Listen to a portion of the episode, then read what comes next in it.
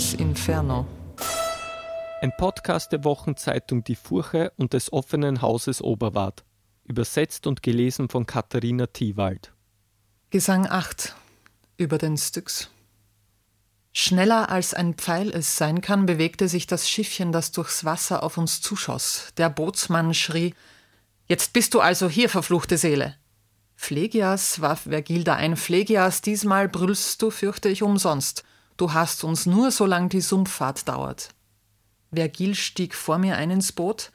Erst als ich drin war, sank es etwas ab. Kaum saßen wir an Bord, legte der Fährmann ab mit seiner abgetakelten Schaluppe. Da tauchte ein Schatten vor mir auf, an dem der Schlamm in dichten Schichten klebte und sagte: Wer bist denn du? Du kommst vor deiner Zeit. Und ich zu ihm, ich wünsch dir einen langen Aufenthalt im Trauern und im Weinen, Arschloch. Ich weiß schon, wer du bist, trotz Moorpackung. Da griff er nach dem Boot mit beiden Händen.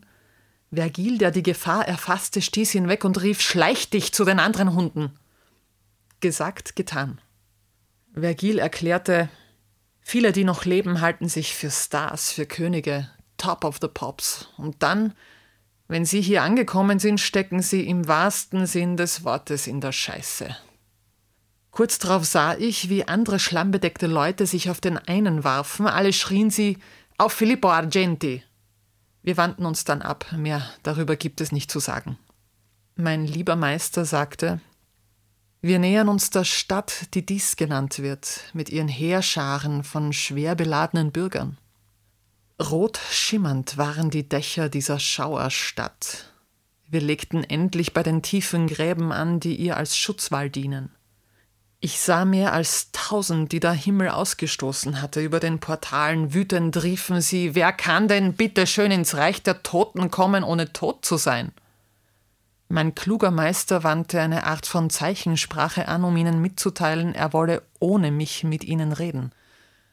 Sie kriegten sich dann etwas ein und sagten, Komm allein, der andere soll abhauen, der ist doch nicht bei Trost in dieses Reich zu kommen. Soll er doch den Weg des Irrsinns rückwärts gehen, du, sein Führer durch die Dunkelheit, bleibst bei uns. Ihr Leser könnt euch vorstellen, mein Herz hing in den Knien bei diesem unheilschwangeren Gerede. Er, der mich geleitet hatte, sagte, fürcht dich nicht. Wenn ein so großer unser weiterkommen will, dann kann man uns nicht halten. Du wartest hier auf mich, ich werde dich in dieser Unterwelt nicht stehen lassen. So geht mein zweiter Vater fort, um zu verhandeln und lässt mich stehen, und ich, ich bleibe ihm vielleicht. Ich hörte nicht, was er zu ihnen sagte. Er war noch nicht lang dort, da rannten alle Teufel auf Teufel komm heraus zurück zur Stadt. Dem Meister schlugen sie die Tore vor der Nase zu. Langsam kehrte er zu mir zurück. Er schaute bang zu Boden und sagte seufzend, wer es wohl ist, der mir verweigert, die Horrorhäuser zu betreten?